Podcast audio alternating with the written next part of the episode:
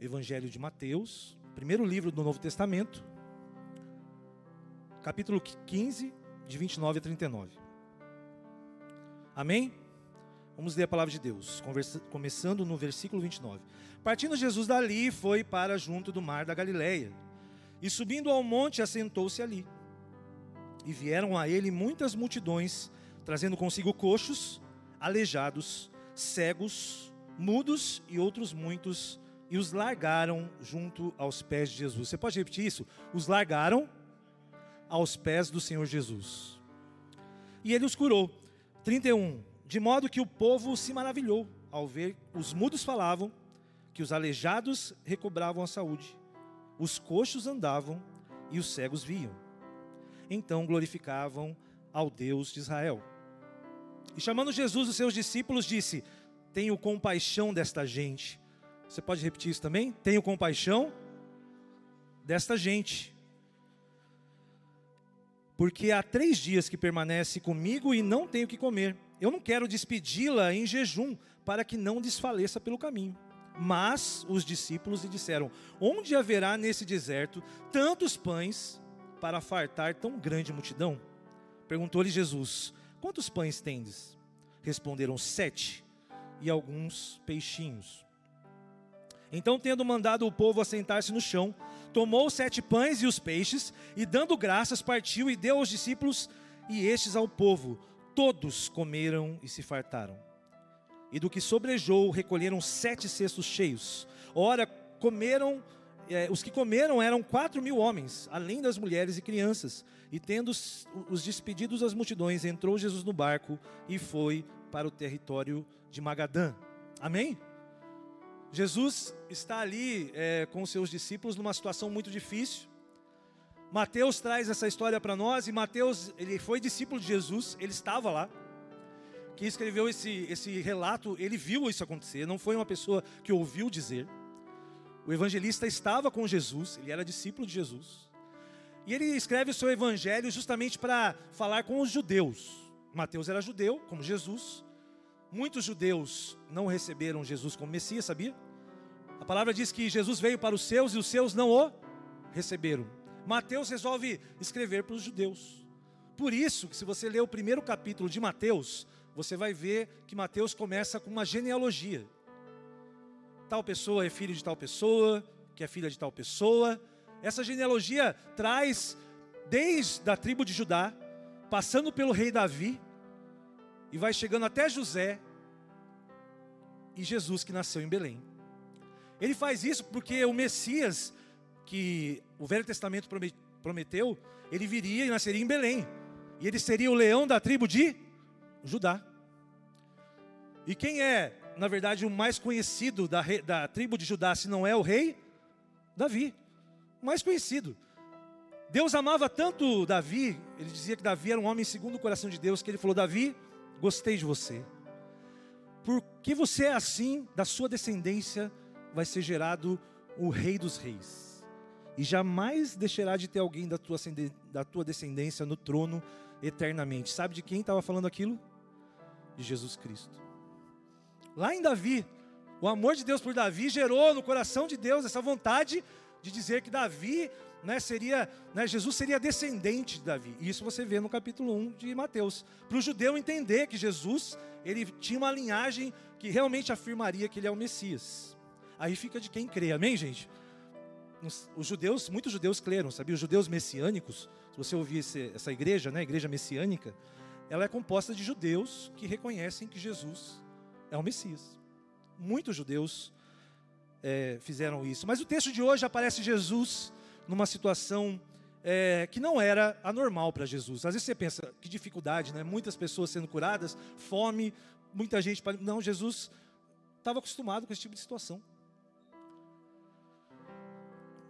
E a gente olha esse texto e eu penso assim: como nós somos intolerantes. É extremamente difícil conviver com pessoas diferentes de nós. Às vezes eu acho que eu gostaria de um mundo cheio de eus. Seria a coisa mais terrível do mundo, mas às vezes parece que a gente quer né, que o mundo seja totalmente para nós. Afinal, essa, essa situação gera uma intolerância intolerância gera violência. E nós estamos vendo por aí o que está acontecendo, né? Dessa intolerância das pessoas uma para com os outros, né? Segregação. E eu creio que essa questão deve estar ocupando os líderes, sabe, a cabeça de muitos líderes. Como que nós podemos diminuir a diferença entre as pessoas?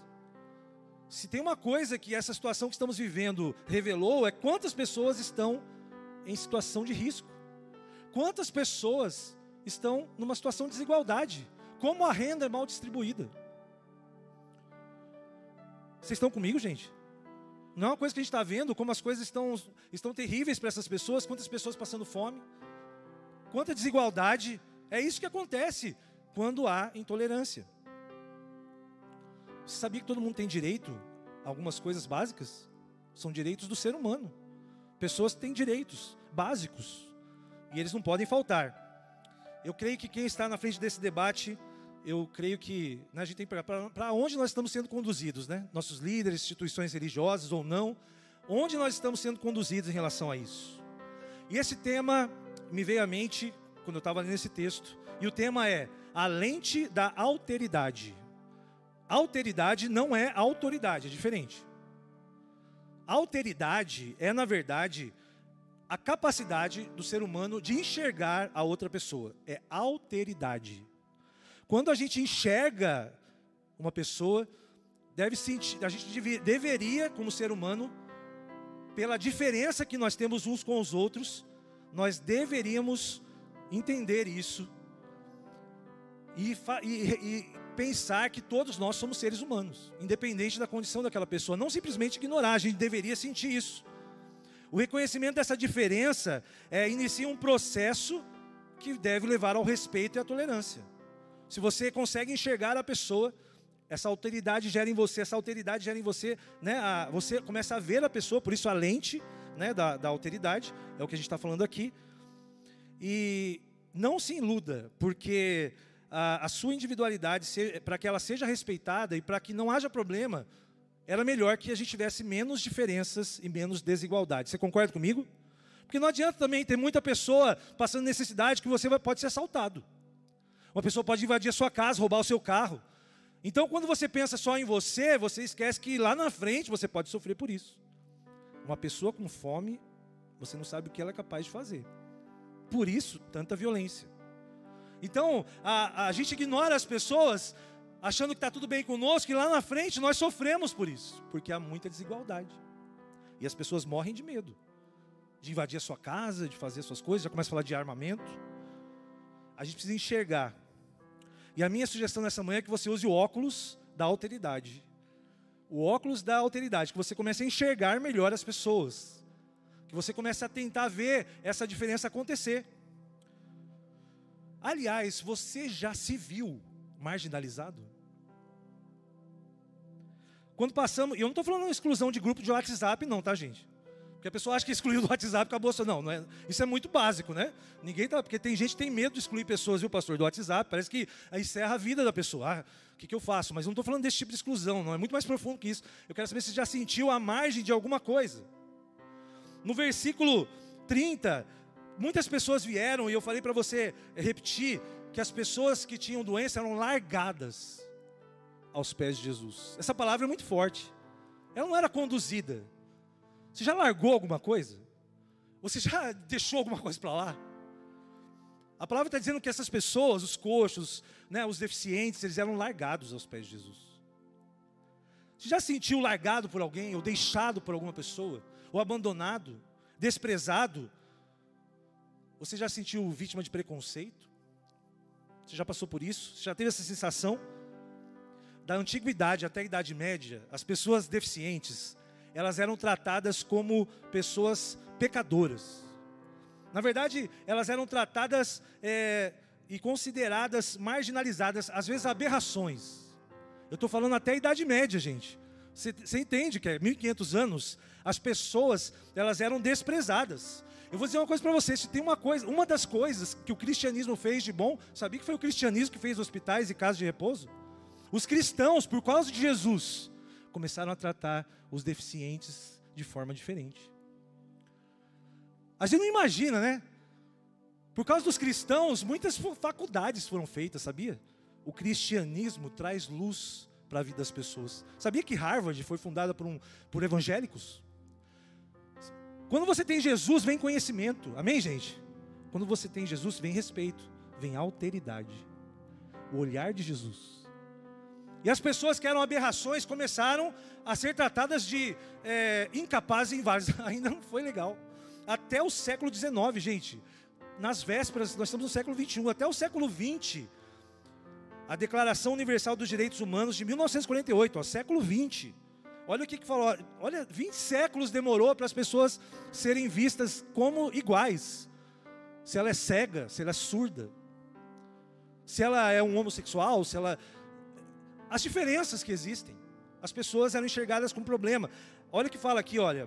Todos são iguais perante a lei e têm direito, sem qualquer distinção, à igual proteção da lei. Todos têm direito à igual proteção contra qualquer discriminação que viole a presente declaração, contra qualquer incitamento a tal discriminação. Todas as pessoas são iguais perante a lei. Amém, gente?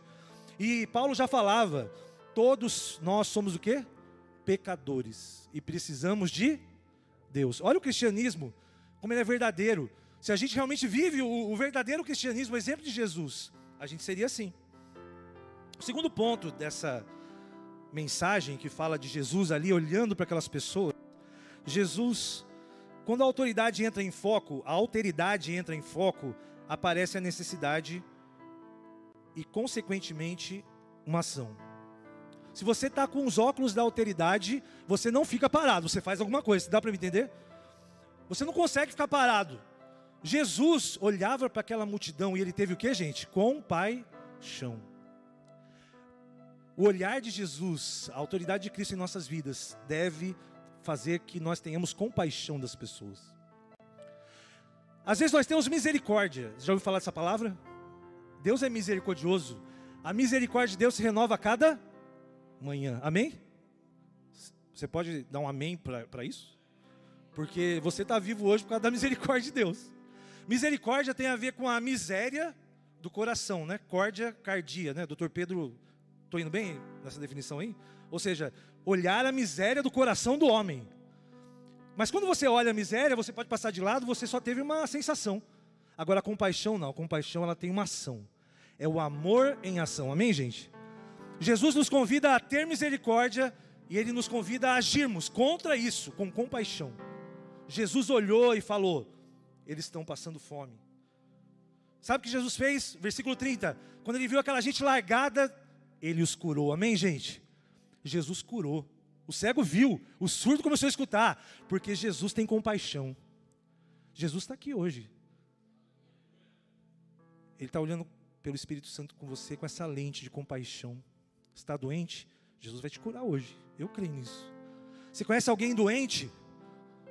Leve ele em oração aos pés de Jesus, que ele vai ser curado. No versículo 32, e chamando Jesus, seus discípulos, disse: Tenho compaixão desta gente, porque há três dias permanece comigo.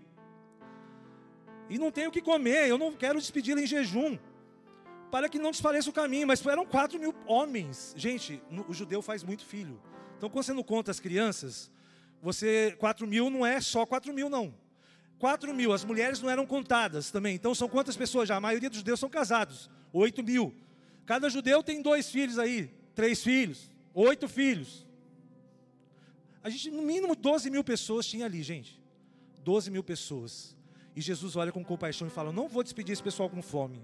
Você já passou por isso? Alimentar 12 mil pessoas na hora. Isso que acontecia, a alteridade ela deve gerar essa misericórdia no nosso coração. Só que quando Jesus se propõe a fazer algo, sempre tem aquela pessoa, que é o terceiro ponto de hoje, que fala: "E agora, José?". Você já ouviu essa frase? "E agora, José?". Só que os discípulos falam: "E agora, Jesus?". é isso que os apóstolos fizeram. O senhor está brincando com a gente?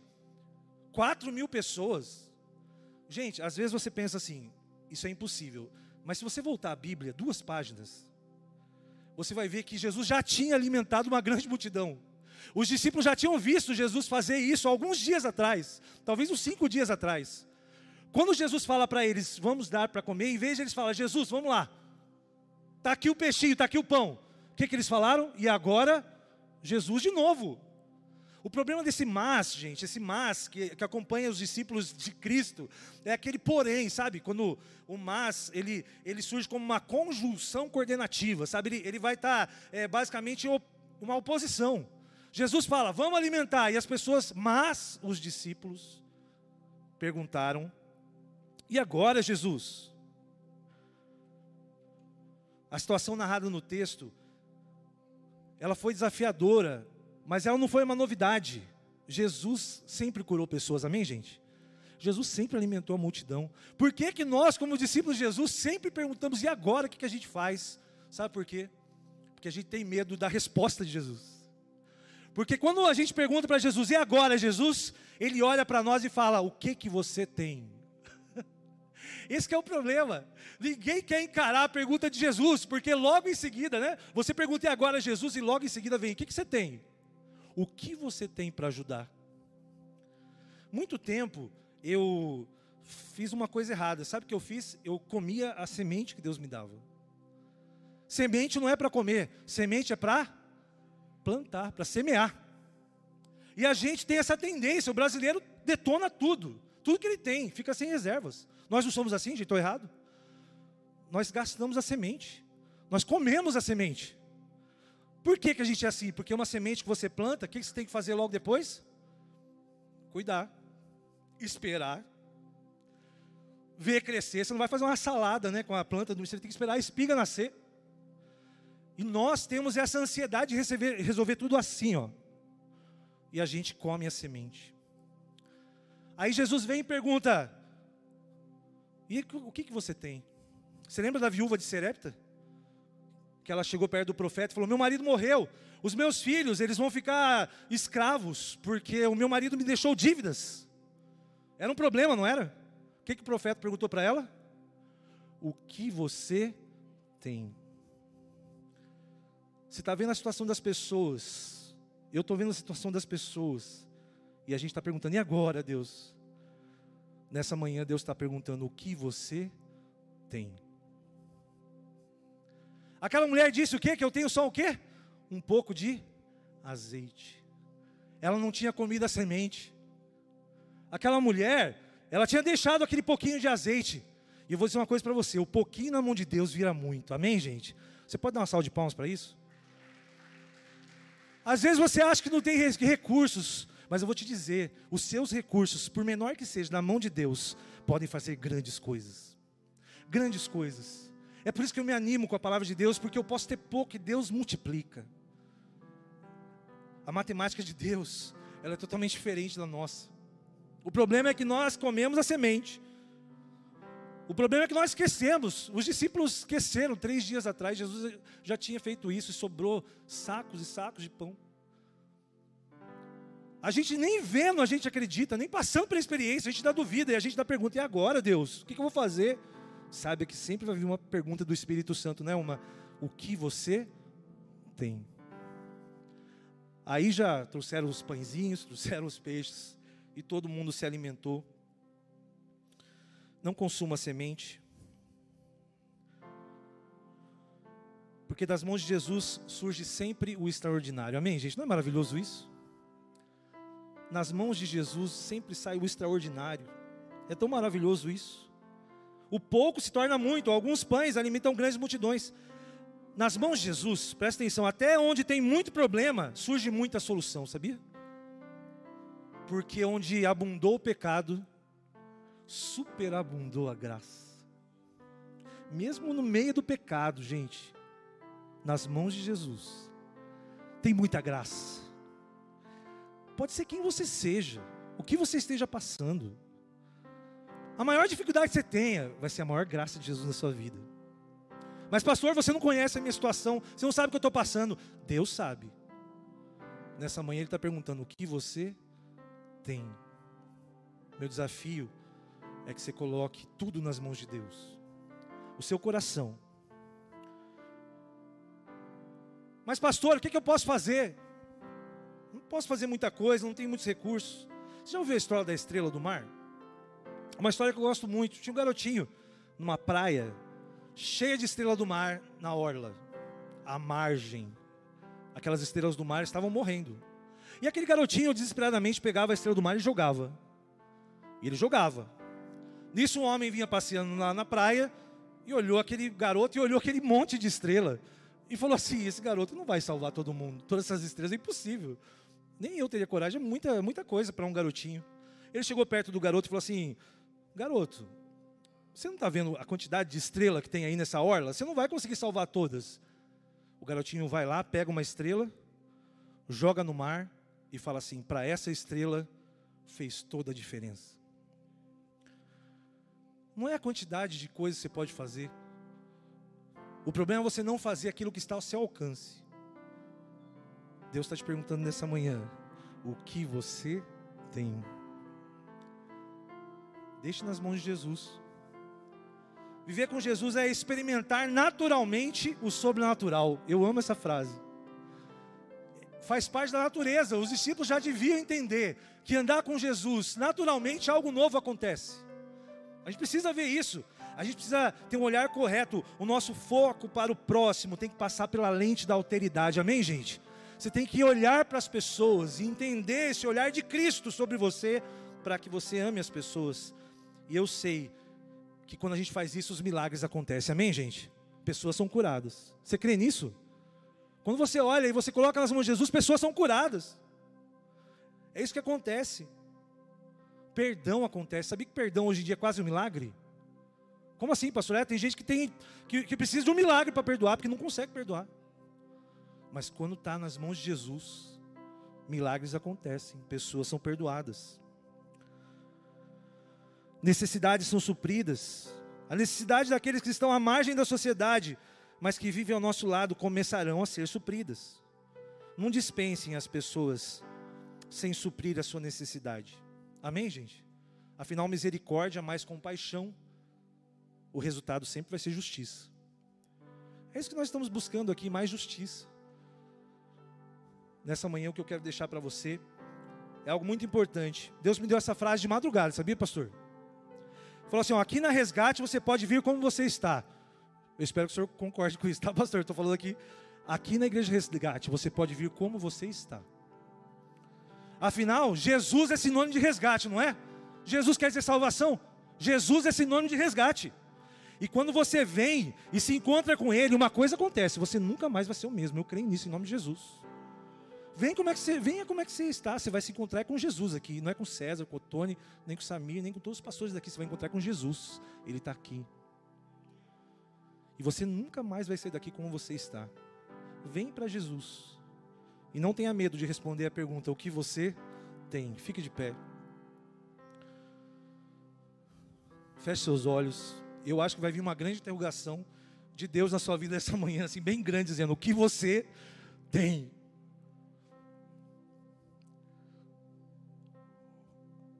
Coloque suas mãos como se fosse oferecer algo a alguém. Estenda sua mão assim. Imagina nessa manhã que você tem uma semente nas suas mãos. Amém? Põe assim a sua mão, como se tivesse uma semente. Fecha a sua mão agora, como se tivesse plantada. Fecha a sua mão. Você está plantando espiritualmente uma semente aqui. Amém? No reino de Deus. Creia nisso. Eu vou orar para que você tenha uma semana mesmo abençoada espiritualmente. Você está plantando no terreno mais forte, nessa manhã mais fértil, que é o reino de Deus. Amém? Senhor, em nome de Jesus, nós estamos aqui com uma semente ao nosso coração, Pai, nossa vida, tudo que nós temos. Nós queremos consagrar ao Senhor nesta manhã as nossas vidas. Pega essa semente, Pai, que ela dê muito fruto em nome de Jesus. Vidas sejam alcançadas através dessa semente. Que pessoas sejam resgatadas através dessa semente. Que vidas sejam totalmente transformadas através de nós, através das nossas mãos. Nós plantamos, Pai, a nossa vida diante do teu altar nesta manhã. E quando vem essa pergunta, o que você tem? Eu posso dizer, eu tenho a minha vida para o Senhor usar. É a minha vida, Deus, pode gastar minha vida no teu reino, planta para que eu dê fruto. Porque às vezes é preciso que a semente morra mesmo, ela tem que morrer para que a vida nasça. E que nesta manhã seja um dia, Senhor Deus, em que nós morremos para o nosso eu. Que a gente deixe isso realmente ser plantado, eclodir ali, Pai, e dali nascer vida, em nome de Jesus. Faça isso através de cada um aqui. Faça isso na vida de cada um aqui. Eu declaro bênção sobre a vida de todos nesta manhã. Bênçãos vindas do Senhor, vindas do Senhor. Bênçãos sem fim, sem medida. Bênçãos que já estão reservadas desde a eternidade para todos aqui em Cristo Jesus. Essas bênçãos serão derramadas nesta manhã, nesta semana, sobre a vida de todos nós, Pai. Nós estamos aqui aos pés de Jesus, largados mesmo, Senhor Deus, mas certos de que jamais seremos os mesmos, porque na Tua presença tudo muda, Jesus. Nós pedimos que a nossa semana seja abençoada, pedimos, Senhor Deus, que a gente veja milagres, mas que a gente veja pessoas também, pessoas que por muitas vezes são despercebidas, invisíveis aos nossos olhos. Tem misericórdia, Pai, e que nós tenhamos compaixão é o que nós declaramos em nome de Jesus. E que o amor de Deus o Pai esteja sobre a sua vida nesta manhã. Que a graça do Filho Jesus te acompanhe. E que as ternas e doces consolações do Espírito Santo sejam derramadas na sua vida hoje e sempre. Em nome do Pai, do Filho e do Espírito Santo. Amém e amém.